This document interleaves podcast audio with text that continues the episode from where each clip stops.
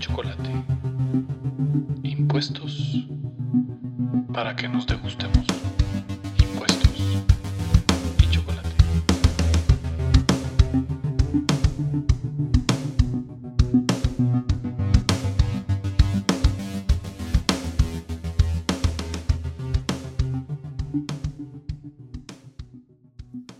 Bienvenidos a este nuevo episodio de Impuestos y Chocolate, el podcast.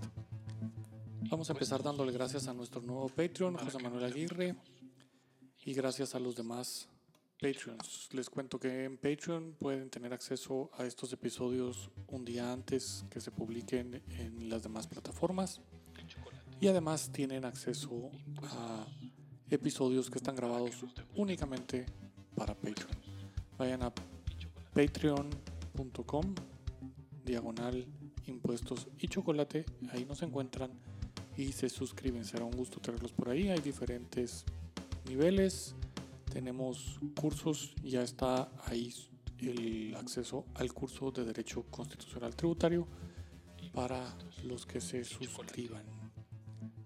Hoy vamos a seguir con el tema de los gastos deducibles y nos tocan los gastos deducibles del 21 al 29.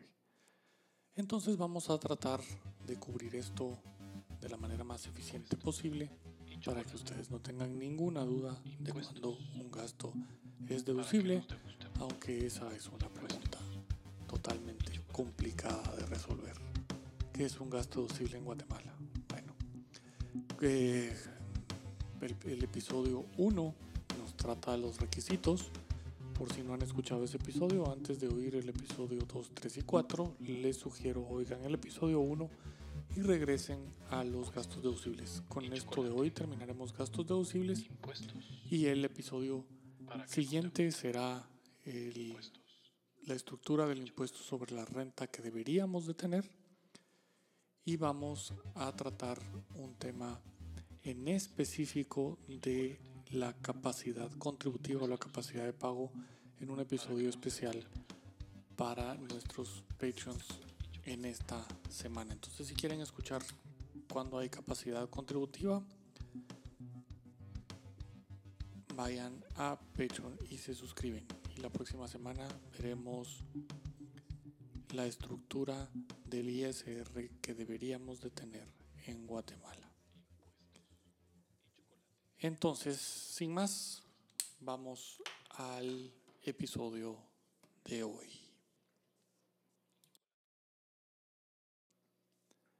Costos y gastos deducibles, numeral 21 del artículo 21. Las asignaciones para formar las reservas técnicas computables establecidas por ley como previsión de los riesgos derivados de las operaciones ordinarias de las compañías de seguros y fianzas de ahorro de capitalización, ahorro y préstamo. Este pues es básicamente un gasto deducible aplicable a este tipo de compañías, a los contribuyentes que se dedican a esto, seguros, fianzas, compañías que se dedican al ahorro, capitalización, ahorro y préstamo, tienen porque su regulación de supervisión en la superintendencia de bancos les exige, tienen manuales contables y necesidades de creación de reservas para poder cubrir con las eventuales obligaciones futuras que tendrán. Por eso es que la ley reconoce esto. Ya nos hemos encontrado y por ahí tenemos el caso de un banco que recientemente estamos defendiendo, en el cual la administración tributaria pues, no le acepta reservas técnicas hechas conforme a esos manuales para efectos de las cuentas por cobrar o las cuentas incobrables, que está autorizado en el, en el numeral anterior, como vimos en el episodio pasado. Pero adicionalmente hay reservas especiales para este tipo de operaciones para poder mantener el riesgo en los niveles que la superintendencia de bancos autoriza. Y por eso es que son gastos deducibles aprobados o autorizados. Vamos al numeral 22. Las donaciones que puedan comprobarse fehacientemente otorgadas a favor del Estado, las universidades, entidades culturales o científicas. Párrafo primero.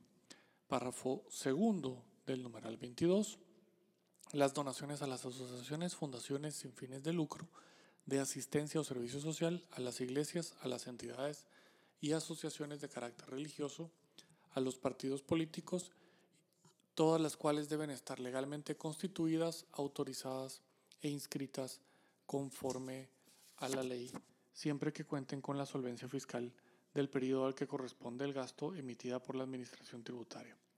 La deducción máxima permitida a quienes donen a las entidades indicadas en este párrafo no puede exceder del 5% de la renta bruta ni de un monto máximo de 500 mil quetzales anuales en cada periodo de liquidación definitiva anual. Las donaciones deben registrarse en todos los casos, tanto en la contabilidad del donante como en la del donatario. Bueno, tenemos entonces dos supuestos. Vamos al primero.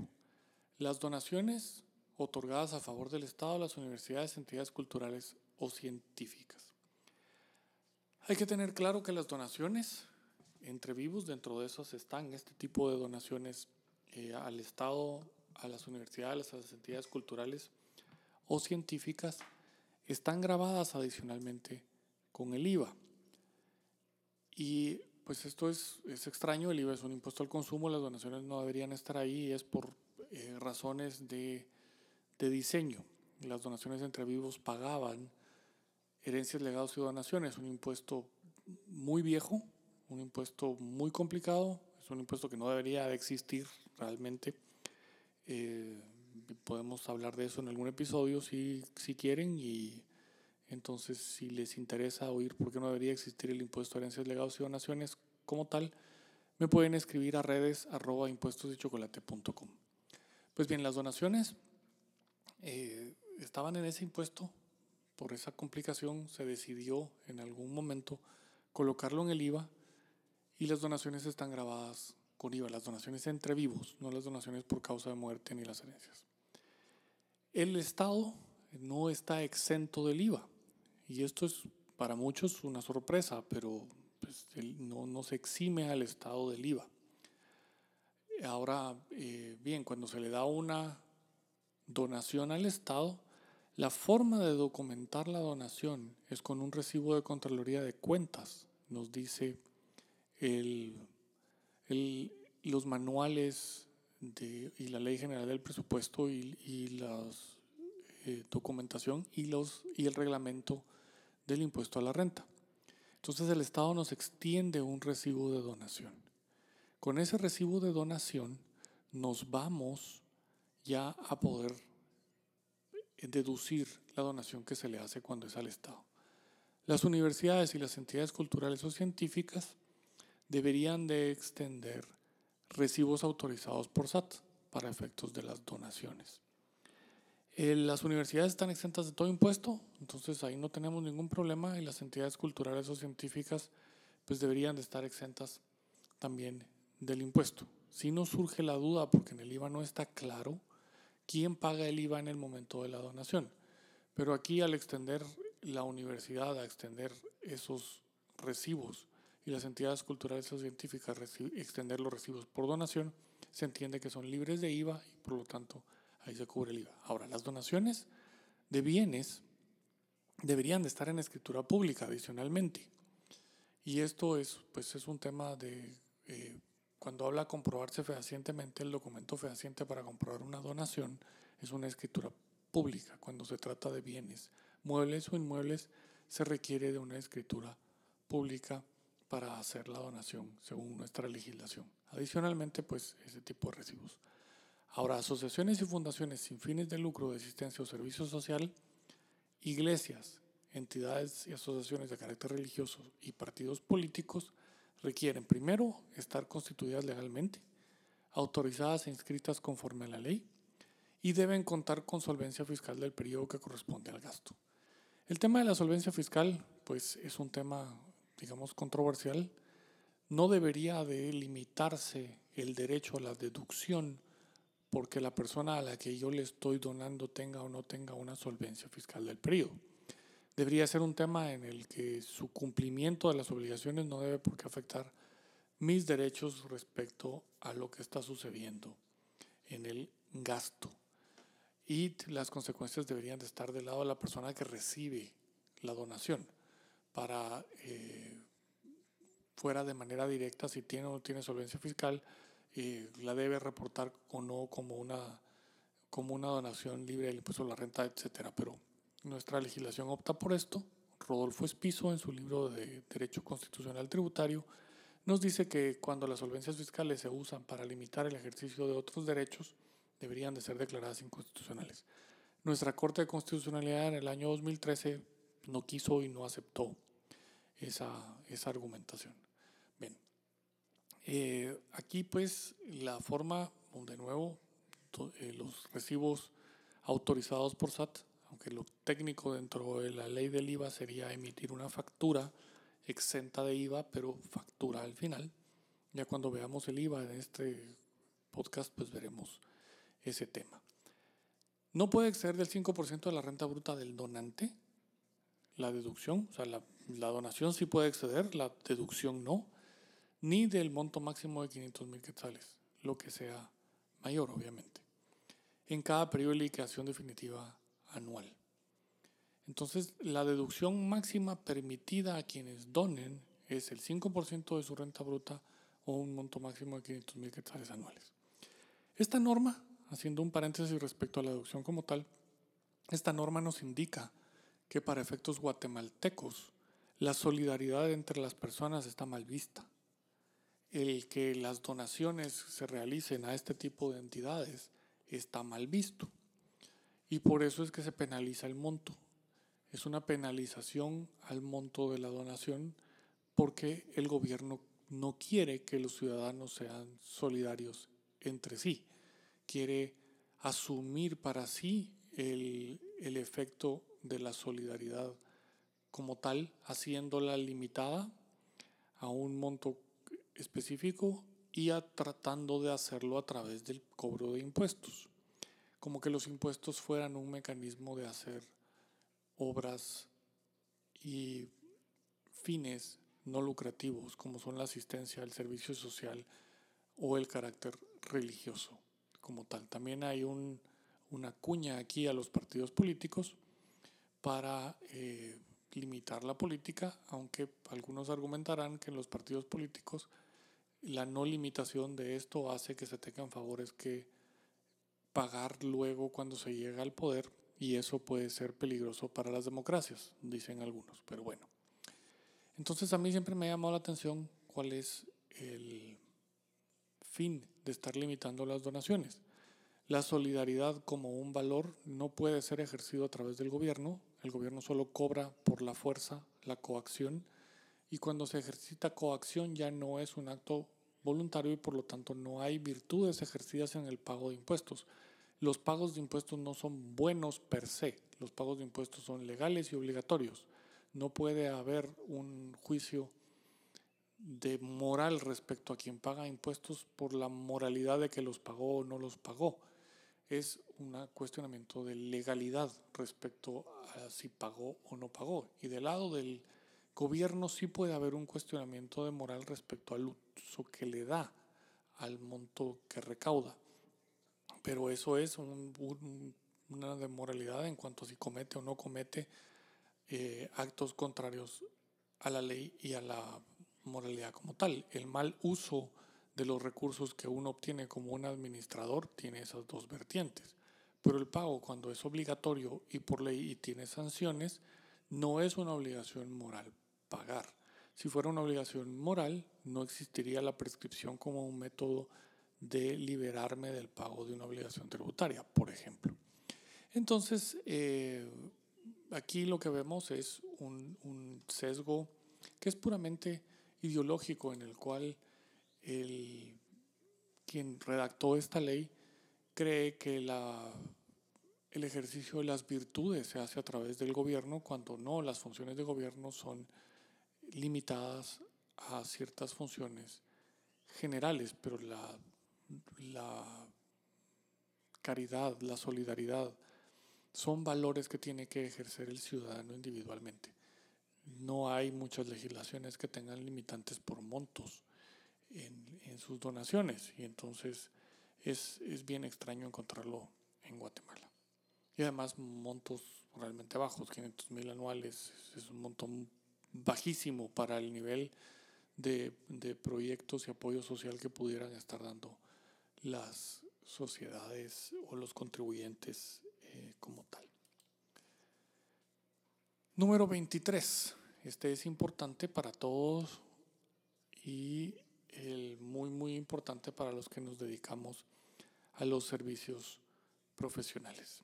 El numeral 23 dice que son deducibles los honorarios, comisiones o pagos o gastos deducibles por servicios profesionales, asesoramiento técnico financiero de otra índole prestado en el país o desde el exterior. Se entiende como asesoramiento todo dictamen, consejo o recomendación de carácter técnico o científico presentados por escrito y resultantes del estudio pormenorizado de los hechos o datos disponibles de una situación o problemas planteados para orientar la acción o el proceder en un sentido determinado. La deducción total por los conceptos citados, si estos son prestados desde el exterior, no debe exceder del 5% de la renta bruta. Importante, bueno, son deducibles los honorarios, son deducibles las comisiones y son deducibles los pagos de gastos deducibles por servicios profesionales. El reintegro de gastos por servicios profesionales son deducibles. Ahora, el asesoramiento técnico es deducible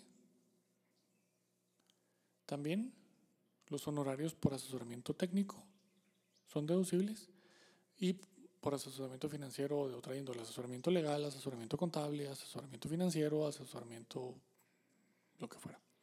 Ahora lo importante aquí es que asesoramiento está definido como dictamen, consejo o recomendación presentados por escrito. ¿Y esto qué hace? Si a mí me están cobrando asesoramiento financiero, debo extender un dictamen por escrito y hace que la administración tributaria tenga una norma legal que le permita analizar el dictamen para determinar si es necesario, útil, pertinente o indispensable para generar renta. Entonces, hay cierto tipo de cosas que uno pudiera estar eh, digamos, entre, entre comillas, asesorando, que no deben ser de conocimiento de las autoridades, no importa cuál sea. Y esto porque hay normas específicas para evitarlo, evitar mostrarlo. Si alguien cree que dentro de su operación contable, por ejemplo, se cometieron delitos y contrata a alguien para que haga un análisis pormenorizado del el escenario que se le presenta, y determina si hay o no hay una posible comisión de delito, ese dictamen no necesariamente lo vamos a querer enseñar a las autoridades como tal. ¿Por qué? Porque tenemos una norma constitucional que nos dice que no debemos en ningún caso, en ningún caso, ser obligados a declarar contra nosotros mismos pero al ponerlo aquí en un gasto deducible que nos pidan el dictamen, automáticamente estamos revelando información que es confidencial y no necesitamos que la autoridad la vea. Entonces, si lo que están recibiendo son servicios profesionales, en el detalle de la factura no debería de existir la palabra asesoramiento. Puede ser asistencia legal en la tramitación de procesos contenciosos administrativos, por ejemplo. Asistencia legal tributaria para determinación de obligaciones impuesto a la renta año 2019, por ejemplo, y eso es correcto, eso es suficiente, pero no es un asesoramiento y por lo tanto no tiene que haber un dictamen por escrito y menos una evaluación de si el dictamen es necesario o no. Nos vamos a lo que sería la, propuesta del los servicios, el alcance como tal, el contrato firmado, etcétera, todo el resto de documentación posible para determinar si esos gastos son o no son necesarios para la generación o conservación de la fuente generadora de renta. Cuando vienen del exterior, nos limita a 5% de la renta bruta. Y esto pues creo que es más por una falencia de la administración tributaria en poder hacer requerimientos de información al exterior para aclarar sobre qué versan los servicios y si fueron realmente prestados o no, y hacer fiscalizaciones en el exterior para ver si hay materialidad de los prestadores de esos servicios o son simplemente compañías de papel, por eso colocan esa limitante, porque luego eso no tiene, no tiene realmente no tiene ningún sentido. Número 24 Los viáticos comprobables y otorgados para cubrir gastos incurridos dentro o fuera del país que se asignen o paguen a los dueños únicos de empresas, socios, miembros de directorios, consejos u otros organismos directivos y a funcionarios o empleados del contribuyente, deducibles. Asimismo, los gastos de transporte de las mismas personas, como también los incurridos por la contratación de técnicos para trabajar en el país o por el envío de empleados del contribuyente a especializarse al exterior. También aquí lo debería decir, pero obviamente es si vamos a prestar servicios en el exterior, también por eso. Si vamos a mandar agentes de ventas al exterior, también por eso. Porque eso entra arriba, cubrir gastos incurridos dentro o fuera del país. En todos los casos, siempre que tales gastos, diarrea legislativa, porque esto ya lo dicen los requisitos de los gastos deducibles, sean indispensables para obtener rentas grabadas. Aquí el término sí está único, indispensable, no puedo hablar de útil, necesario o pertinente, tengo que demostrar lo indispensable. Bueno, realmente es al revés. La administración tributaria tiene que demostrarme por qué los viáticos que puse no son indispensables para obtener rentas grabadas. Esto utópico porque la administración siempre cree que uno le tiene que demostrar el gasto. Para que proceda la deducción de los gastos cubiertos con viáticos dentro del país deben ser comprobados con las facturas correspondientes emitidos según la legislación nacional. Viáticos dentro del país que no tengan facturas no son deducibles como viáticos. Entonces ya no son viáticos comprobables, se convierten en viáticos no comprobables. Y los viáticos no comprobables que se le pagan a los empleados son renta dentro de las rentas de los empleados y son deducibles como salario. Para que proceda la deducción de los gastos cubiertos con viáticos dentro del país, deben ser comprobados con facturas correspondientes. Esto ténganlo presente. Si no tiene factura, el viático es no comprobable y lo que se afecta es la renta del trabajador y la deducción va vía renta, con las consecuencias específicas de la seguridad social como tal. En el caso de gastos incurridos fuera del país, para que proceda la deducción, ojo, se deberá demostrar y documentar la salida y entrada a Guatemala. Se tienen que bajar en El Salvador a sellar el pasaporte. La actividad en la cual se participó tiene que haber invitación, anuncios, diplomas, eh, reporte de visitas, algo que demuestre a que se fue. Si fue a visitar a clientes, tendrá que demostrar las reuniones, de alguna manera. Y los boletos del medio de transporte utilizado. Si utilizó su propio vehículo, pues tendrá que demostrar el kilometraje, por ejemplo. Ahí pudiera sugerir. Para la entrada y salida, pues bajarse, eh, si es por tierra, bajarse que le en el pasaporte a quien está cobrando los viáticos. Eso es muy importante. Si se fueron por avión, pues eso es muy fácil. El documento es el pasaporte de los sellos de entrada y salida de migración.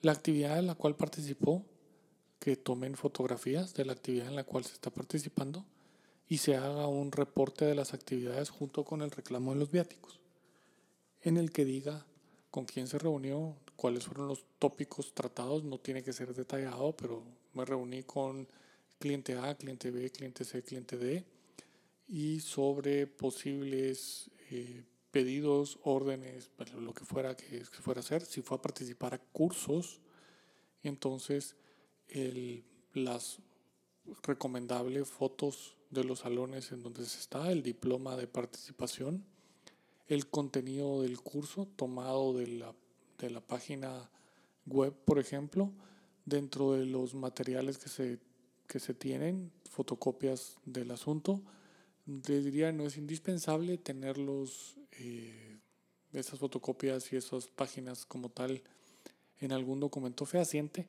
Sin embargo, porque ya conozco a la administración tributaria que siempre discute que no se puede, que no se qué y demás, o sea, ya una vez nos pasó que se le enseña a alguien un video dado por un banco español respecto a un tema puramente tributario y nos dice, ah, lo que pasa es que ustedes manipularon el, el Internet para que el video apareciera ahí como que lo hubiera hecho un banco. O sea, a ese nivel de, de desconfianza se puede llegar. Entonces, el programa, los materiales y demás pueden estar documentados a través de un acta notarial en el que la persona que incurrió en esos gastos le declara al notario que estuvo en tal lugar y tal y adjunta al acta copias eh, que pudieran ser legalizadas por notario, fotocopias de tal, o se baja el programa desde la página web y el notario hace constar que se están obteniendo copias y se están imprimiendo copias que sellará y firmará de la página web del evento al que se participó. Y los boletos del medio de transporte utilizado, si fue su vehículo propio en caso de ir por tierra, entonces se pueden tomar el kilometraje de salida el día que sale, sale con tantos kilómetros y regresa dentro de esa misma acta como tal. El monto de estas deducciones no va a excedir el 3% de la renta bruta, la limitante también es un absurdo porque hay negocios que requieren muchísimos más viáticos que eso, pero nuestra legislación está basada en absurdos y está basada en el tristemente está basada en la noción de la incapacidad de la administración tributaria para hacer fiscalizaciones. Eh, y esto fue aceptado en la mesa técnica en la que se discutieron muchos de estos temas para, para salir con el decreto 19-2013 que modifica el 10-2012. Fue aceptado por los representantes de la administración tributaria diciendo que ellos no tenían la capacidad para demostrar en auditorías la pertinencia de los gastos como tal. Y entonces que la mejor manera que ellos tenían era colocar montos fijos o porcentajes fijos de máximos para las deducciones. Esto es realmente absurdo porque los negocios tienen diferentes estructuras. Pero eh, ante la admisión de incapacidades técnicas y operativas de la propia administración tributaria sentada en una mesa técnica, válgame que cualquier cosa está aceptado, ¿verdad? Me parece, me parece ridículo. Eh, por eso vamos a tratar el impuesto de la renta que deberíamos de tener para que veamos esto cómo funcionaría mejor. Número 25. Las regalías por los conceptos establecidos en el artículo 4, numeral 3, literal C del título 1 de este libro. Bueno, todas estas son regalías por licencias de uso, know-how, marcas y demás inscritos en los registros cuando corresponda. Valga que no todos, lo que se inscribe en el registro son marcas, nombres comerciales y demás. Puede haber regalías por know-how, secretos comerciales o secretos industriales que están en manuales que son confidenciales, eso no se inscribe. Esos son los famosos contratos, por ejemplo, de franquicia o de transferencias de información y de conocimientos. La deducción en ningún caso deberá exceder del 5% de la renta bruta. De nuevo, vamos a las limitantes. 5% es un estándar de pago de regalías para industria de restaurantes, pero no necesariamente en el pago de franquicias ese monto es correcto. Cuando tenemos algún otro tipo de franquicias, digámoslo así, high-end, el monto puede ser muchísimo mayor que eso. En otras industrias, pues las franquicias pueden estar cobrando un monto fijo mensual y no un porcentaje sobre las ventas. Y eso también es otro, otro modelo que pudiera estarse dando. Debe probarse el derecho a regalía por medio del contrato. Esto es importante. Y las condiciones de pago al beneficiario. El contrato tiene que contener el monto de las regalías y las condiciones de pago al beneficiario. Entonces tiene que haber contrato. Sí, las regalías tienen que constar en un contrato. La transmisión de know-how tiene que estar en un contrato. Número 26. Los gastos por conceptos de promoción, publicidad y propaganda efectuados en medios masivos de comunicación como vallas, radio, prensa escrita y televisión debidamente comprobados. Aquí es un gran problema porque promoción, publicidad propaganda en medios masivos de comunicación, pues Facebook y las redes sociales pueden ser más masivos que el vallas, radio, prensa escrita o televisión ya en estos momentos. Y no está como tal aquí incluido, pero es un, es un problema de también legisladores y diseños de legisladores que pretendían hacer un favor. Esta es una cláusula que pretendía en aquel momento colaborar al príncipe de las vallas. No voy a decir su nombre, pero todos, algunos recordarán quién es el príncipe de las vallas en el gobierno que estaba en turno en el 2012. Los gastos de organización número 27, los gastos de organización debidamente comprobados, los cuales se amortizan mediante cinco cuotas anuales sucesivas e iguales a partir del primer periodo de liquidación en que se facturen ventas o servicios. Los gastos de organización entonces van capitalizados y se amortizan a partir de que inicien las ventas o los servicios. No es a partir del primer periodo de existencia, sino que es hasta que se, se inicien las ventas o los servicios. Número 28. Este es uno de los, de los importantes por las fluctuaciones que tienen nuestra moneda, aunque no fluctúa eh, gran cosa.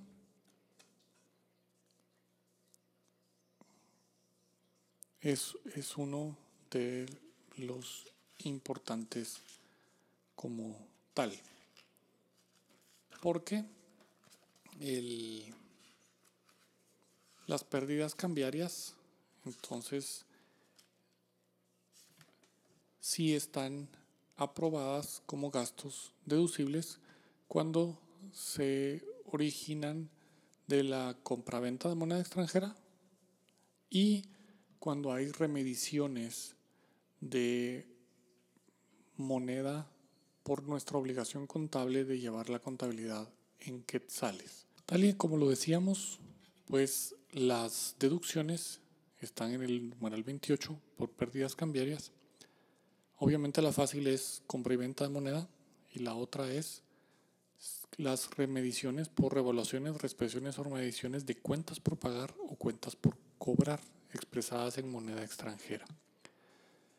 Para que sea deducible no tuve que haber utilizado la deducción de compra y venta de moneda y tengo que documentar el origen de la misma. Tengo que utilizar en la remedición el tipo de cambio de referencia publicado por el Banco de Guatemala. Esto es importantísimo, el tipo de referencia, el tipo de cambio de referencia para hacer esta remedición.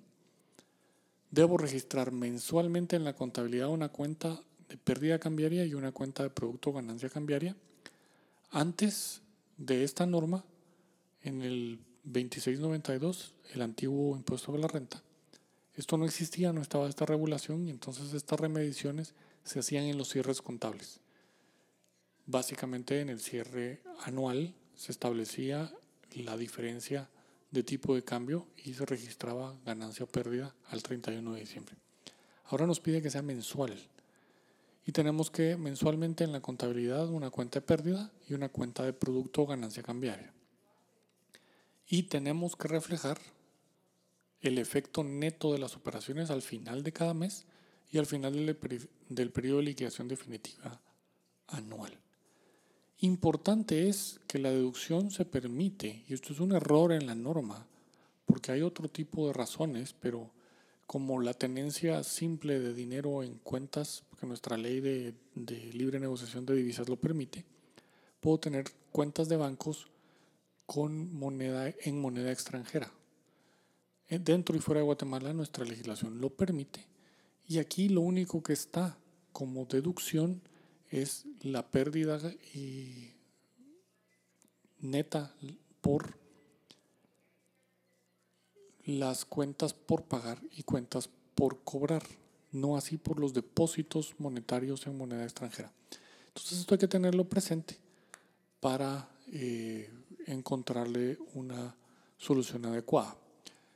Lo más adecuado sería no hacer remedición de los depósitos monetarios porque se mantienen en esa moneda y simplemente para efectos financieros mostrarlos, no mostrarlos para efectos fiscales. Pero eso, digamos, es un, es un tema que habría que analizar caso a caso para ver si es posible realizarlo. Y de nuevo, al final del mes debe reflejarse el neto, si hay pérdida o hay producto. Y el último gasto deducible, que de verdad es totalmente ridículo, los gastos generales y de venta. Estos gastos deben ser diferentes a los establecidos en otros numerales de este artículo. Punto. De verdad que no entiendo cómo llegamos a esto. una ley del impuesto a la renta aberrante como tal y esto es, pero, pero ¿qué es esto pues? Y todos los demás. Entonces, ¿por qué me hace un catálogo de gastos deducibles la ley?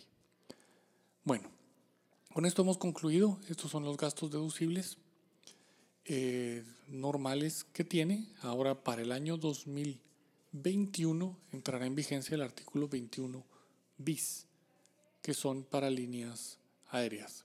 Esto es importante tenerlo presente. Básicamente se basa en el principio de que el reembolso de gastos nunca produce renta en Guatemala y es deducible si esos gastos fueron necesarios para mí. En Guatemala, desde el año 99 aproximadamente, las líneas aéreas habían ganado ajustes en los cuales le reembolsaban a sus casas matrices los gastos que se necesitaba realizar en el extranjero, reparaciones de aviones, depreciación de los aviones, porque los aviones no están registrados contablemente como propiedad guatemalteca, son matrículas extranjeras, no están registrados en Guatemala como parte del activo, pero la depreciación de los aviones es necesaria para generar rentas en Guatemala si es una línea aérea. Eso es lógico.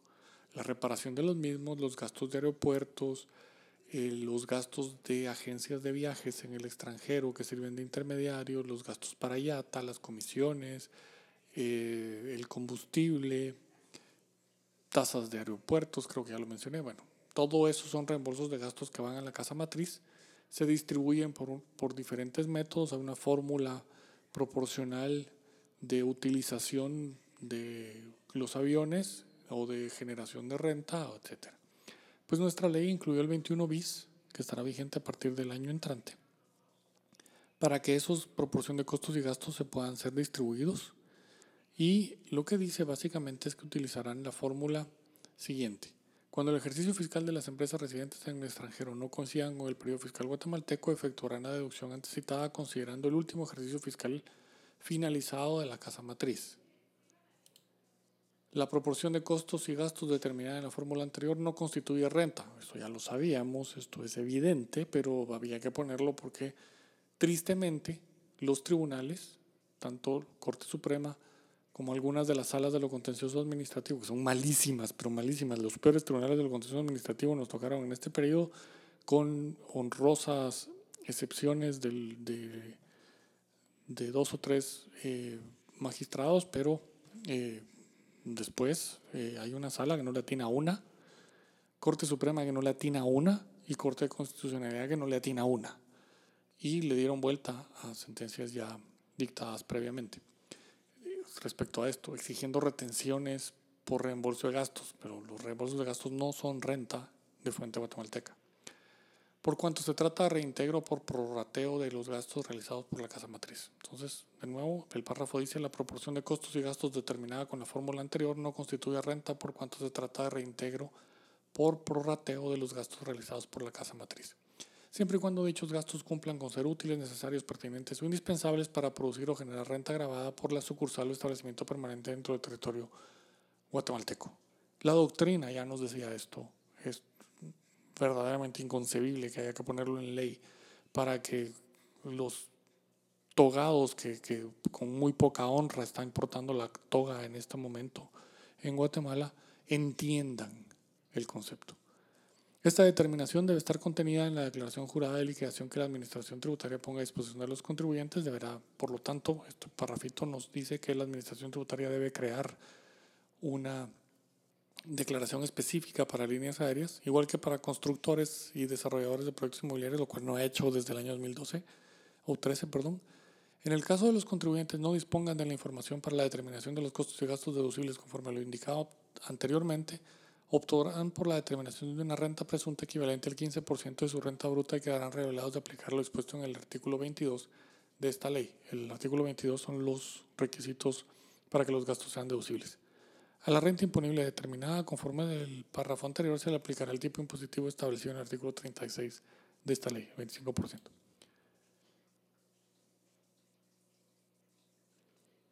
Luego tenemos el artículo 21 ter que dice, para efectos del cumplimiento de lo establecido en el artículo 21 bis de la ley, deben documentarse los resultados obtenidos por la casa matriz como base para el cálculo para aplicación de la fórmula de determinación del monto proporcional de costos y gastos deducibles correspondientes a la sucursal en Guatemala utilizando como base los estados financieros auditados de conformidad con las normas internacionales de contabilidad debidamente apostillado y traducido al idioma español.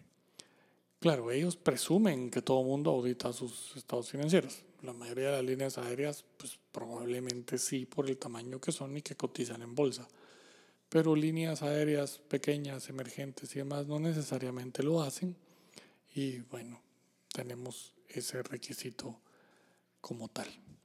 Bien, eh, estimados podcasteros, les agradezco su atención y espero que este episodio haya sido de utilidad. Los esperamos la siguiente semana. A los del Patreon los esperamos en el Patreon por ahí para discutir en estos días exclusivamente para ellos capacidad de pago. Entonces tengan muy buen día. Por favor, manténganse en su casa en estos tiempos del COVID. Y si desean proponerme y sugerirme temas, pueden escribirme a redes arroba impuestos y chocolate.com. También si tienen dudas o comentarios, ahí serán bienvenidos. De nuevo, los espero a los que quieran suscribirse en el Patreon, si quieren tomar eh, cursos y seminarios de derecho tributario. Estamos cubriendo derecho constitucional tributario en este momento. Ahí podrán encontrarlo. Y también el podrán tener acceso a cierto material como una matriz de gastos deducibles que próximamente estará disponible en Patreon. Si quieren adquirir eh, libros de mi autoría, pueden también enviar un correo a redes arroba o llamar al 2378-8484 en Guatemala para poder adquirirlo y ahí se les indicará si podemos hacer entrega a domicilio, precio y demás de los tres libros de mi autoría que tenemos. Muchas gracias y hasta la próxima. Las opiniones acá contenidas no pueden ser interpretadas como un consejo legal. Si tiene problemas de impuestos, consulte directamente con un profesional del derecho tributario. Las opiniones acá contenidas son responsabilidad de sus autores.